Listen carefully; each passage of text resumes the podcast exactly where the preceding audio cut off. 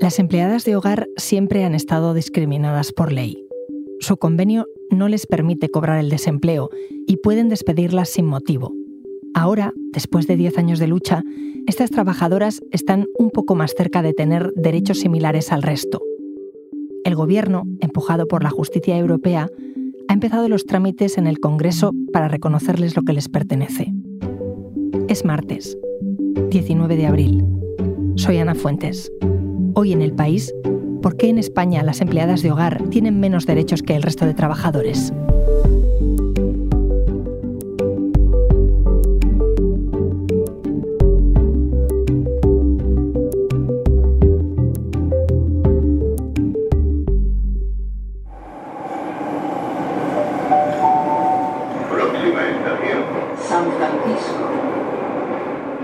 Nuestra compañera Elsa Cabria nos acercamos a conocer la historia de Juliana Guerrero.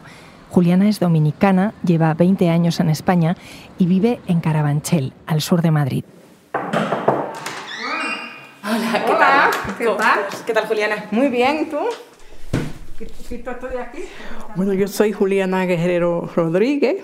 Vengo de República Dominicana y tengo ahora mismo 60 años. Yo empecé eh, el mismo día que llegué, el 5 de octubre del 2000.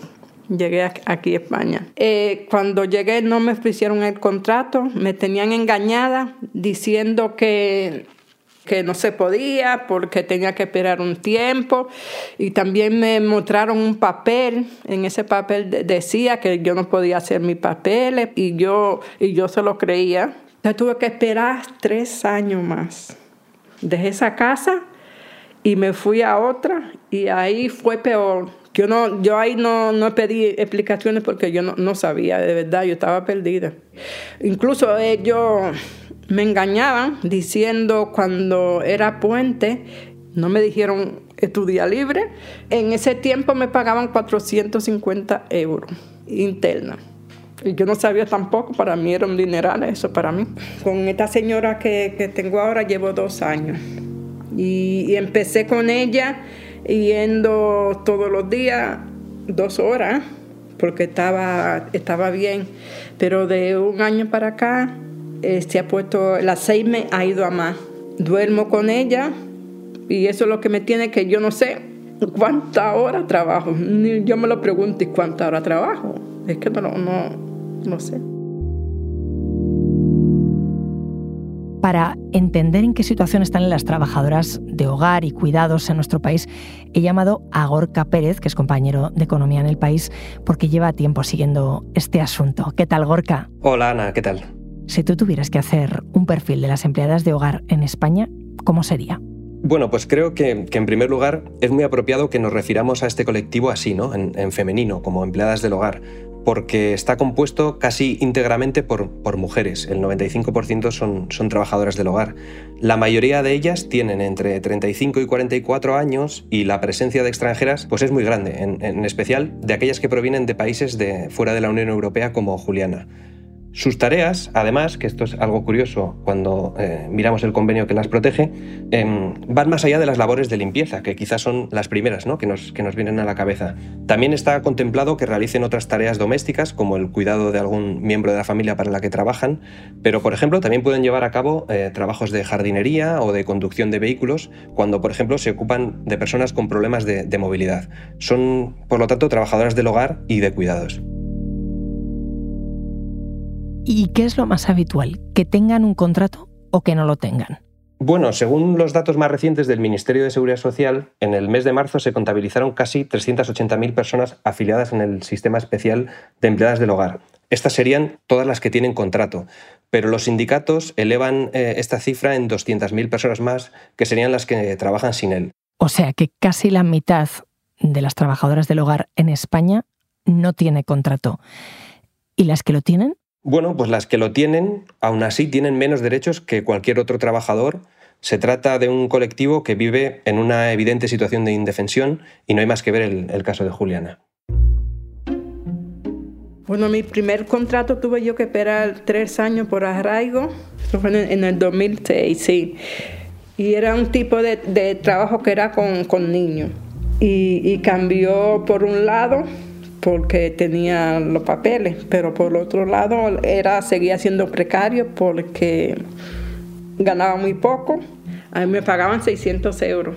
Como yo no tenía tiempo para planchar en el día, planchaba en la noche un montón de ropa porque mi hora de descanso tenía que entonces que sacar a los niños al parque. Entonces cuando venía a hacer la cena, cuando terminaba de hacer la cena, eh, a dormir los niños, cuando dormían los niños ya a, las 10 o a las 11 de la noche, a, a, planchar y me daban la una y eso yo no lo sabía.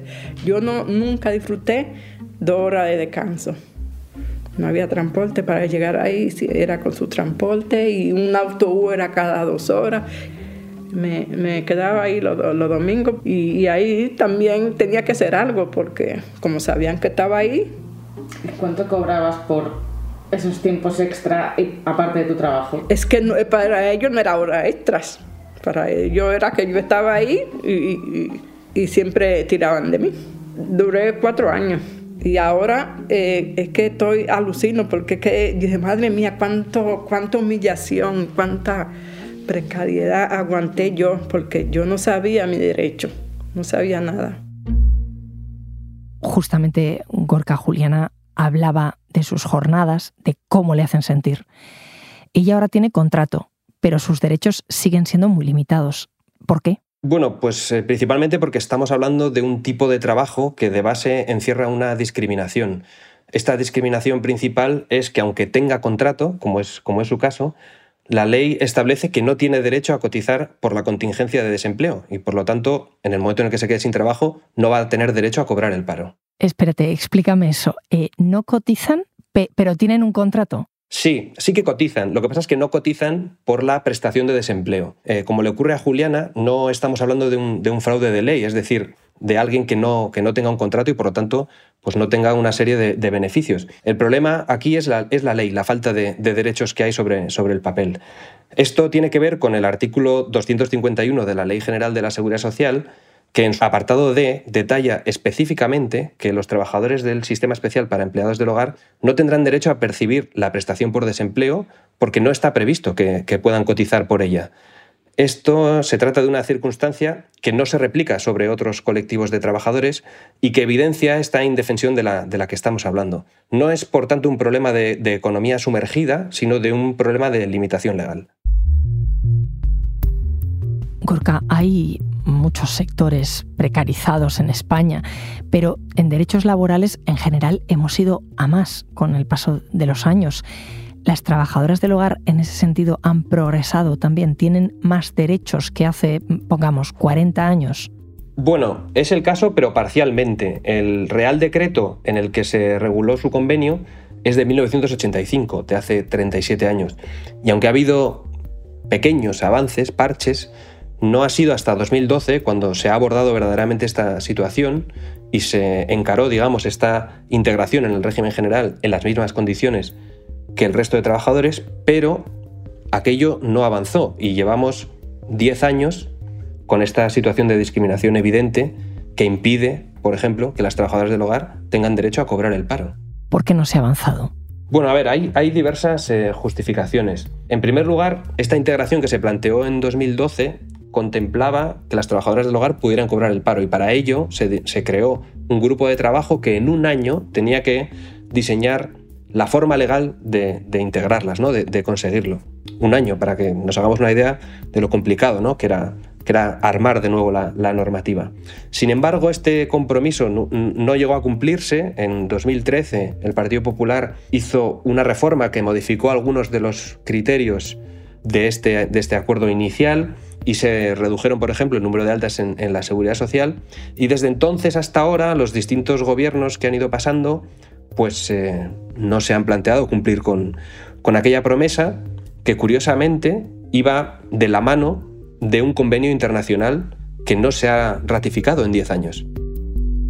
Me estás diciendo que hay un convenio internacional que España no ha ratificado todavía. Sí, así, así es, Ana. El convenio 189 de la Organización Internacional de Trabajo. Era un convenio que venía trabajándose desde el año 2008 y en el que se obliga a los estados que lo, que lo ratifiquen a adoptar medidas que aseguren precisamente que las trabajadoras domésticas, como el, resto de trabajadores, disfruten de condiciones de empleo equitativas. Y eh, ese convenio no ha sido eh, ratificado, como decíamos, en, los últimos 10 años, hasta que ahora los tribunales no le han dejado eh, más remedio, por sus distintas sentencias judiciales, que tener que adecuarse a esto, que tener que incorporarse dentro de bueno, una regulación que ya lleva apuntando en esta dirección 10 años. Es un cambio normativo complejo, ¿no? Debido precisamente a las circunstancias particulares de este oficio de las que hablábamos antes. El, hecho de que se produzca en el ámbito privado, pues colisiona ¿no? con el artículo 8 de la Constitución. También que, sea el hogar, el, lugar de trabajo, impide a la inspección de trabajo eh, un acceso y un control más exhaustivo como el que pueden realizar sobre otro tipo de, empresas.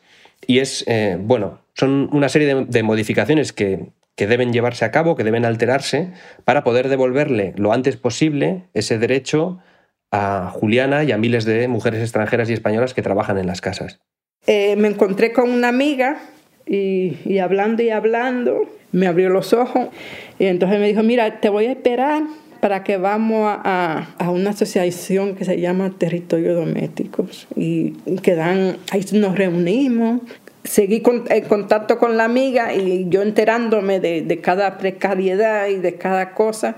Y yo dije, pues mira, hasta aquí, porque si seguimos dejando que nos humillen, las que vienen detrás todavía lo van a pasar peor. Yo desde ahí no me perdí más nunca una reunión. Y sacamos un disco de territorio doméstico y en la canción que, que, que me tocó a mí, que era mi, la vida mía. Me duele todo, me duele todo. Queremos currar en condiciones, con contrato y seguridad, basta ya de precariedad.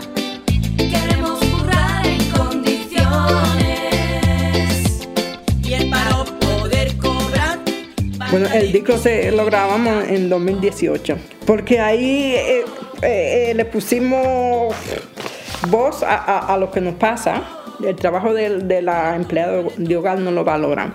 Si yo me enfermo o me echan de trabajo, no tengo derecho al paro ni a ninguna prestación. No lo valoran como debe de ser. Pero hoy estamos aquí las trabajadoras de hogar, los colectivos de sanidad. El 8M de, 2018, ese me dejó marcada, porque salí a marchar ese día con, con muchas mujeres empoderadas, con, eh, que son feministas, y que había tantas mujeres luchando y gritando por su derecho, que, que cogimos la calle. Cogimos la calle y nos hicimos cargo nosotros de dueña de la calle llenamos a Madrid. Pues me, ha, cambiado el feminismo de que no tengo miedo, porque lo mío era agachar la cabeza siempre y ahora no, no, no agacho la cabeza. Y ese, desde ese tiempo yo digo que soy feminista. Al escuchar a, a Juliana, su historia, me pregunto, ¿una trabajadora doméstica que quiere ganar en derechos, cómo los pelea hoy? Bueno, en primer lugar, em, denunciando ¿no? esta, esta situación ante, ante los tribunales. Es verdad que bueno, la justicia es una, es una vía lenta que ha venido suponiendo un freno ¿no? recurrente durante los últimos años, porque es verdad que la legislación eh, española no contemplaba esta circunstancia de poder eh, cotizar la prestación para recibir una prestación por desempleo y por lo tanto el rechazo era casi automático. La otra vía a la que han recurrido eh, son las protestas, las manifestaciones en la calle. La última, la más multitudinaria, se produjo en Madrid en el año 2019, precisamente para denunciar la precariedad ¿no? que, viene arrastrando este colectivo durante los últimos 40 años. No, no olvidemos este dato de que su convenio es de 1985 y todavía no les permite recibir, cobrar el paro cuando, cuando se quedan sin trabajo. ¿Qué han conseguido hasta el momento? Bueno, pues un, avance, la verdad, gracias al caso de, Mariana, una empleada del hogar gallega que mm, reclamó ante la Seguridad Social su derecho a cotizar por la prestación de, desempleo, esta se lo, se lo, denegó y puso una denuncia en, un, juzgado. El juzgado, a pesar de que la ley eh, general de la Seguridad Social es clara impidiéndoselo, eh, se quedó con la, con la, duda de si esto podría suponer una discriminación y elevó una cuestión prejudicial, que es como se llama, una consulta, al Tribunal de Justicia de la Unión Europea. Y este precisamente falló que la normativa española era contraria a la, a la comunitaria porque, en este caso, por tratarse de un colectivo muy feminizado, suponía una discriminación por razón, por razón de sexo. Y instaba, digamos, a, España a eliminar estos obstáculos. El, juzgado de Vigo, una vez eh, tuvo esta valoración de los tribunales europeos, falló a favor de, Mariana, eh, le reconoció su derecho a cotizar desde 2019, el año en el que puso la, denuncia, y obligó a la, obliga, digamos, a la, administración a remover los obstáculos legales que lo impiden, esto es, a modificar la ley de la, seguridad social, para que estas trabajadoras puedan cotizar por, por el desempleo y, por lo tanto, puedan cobrar eh, el paro si se quedan, quedan sin trabajo. Sin embargo, este cambio normativo es un poquito tedioso y por el momento no permite que estas mujeres hoy puedan, puedan cobrar el, paro si, si se quedan sin trabajo. O sea, que la justicia, el Tribunal Superior de Justicia de la Unión Europea, le ha dado la razón a Mariana, ha dicho que la normativa española es contraria al derecho comunitario, pero Mariana sigue sin cobrar el paro porque la ley española sigue sin contemplarlo. Entonces, Gorka, ¿cuándo se va a cambiar la ley española? ¿Cuánto falta para que se ratifique el convenio? ¿Cuándo van a tener los mismos derechos Mariana, Juliana, las miles de empleadas del hogar y cuidados que cualquier trabajador por cuenta ajena?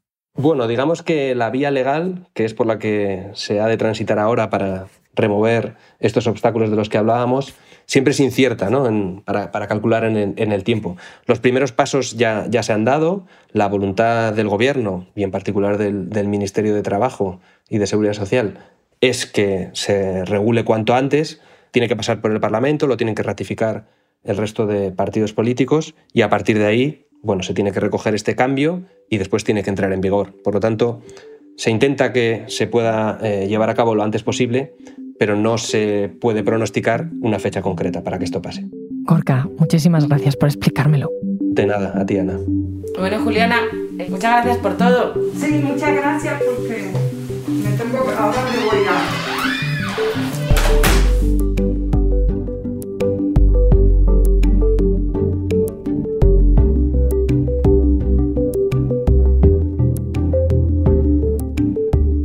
Episodio lo han realizado Elsa Cabria e Inés Vila. El diseño de sonido es de Nicolás Chabertidis y la dirección de Isabel Cadenas. Yo soy Ana Fuentes y esto ha sido Hoy en el País. De lunes a viernes volvemos con más historias. Gracias por escuchar.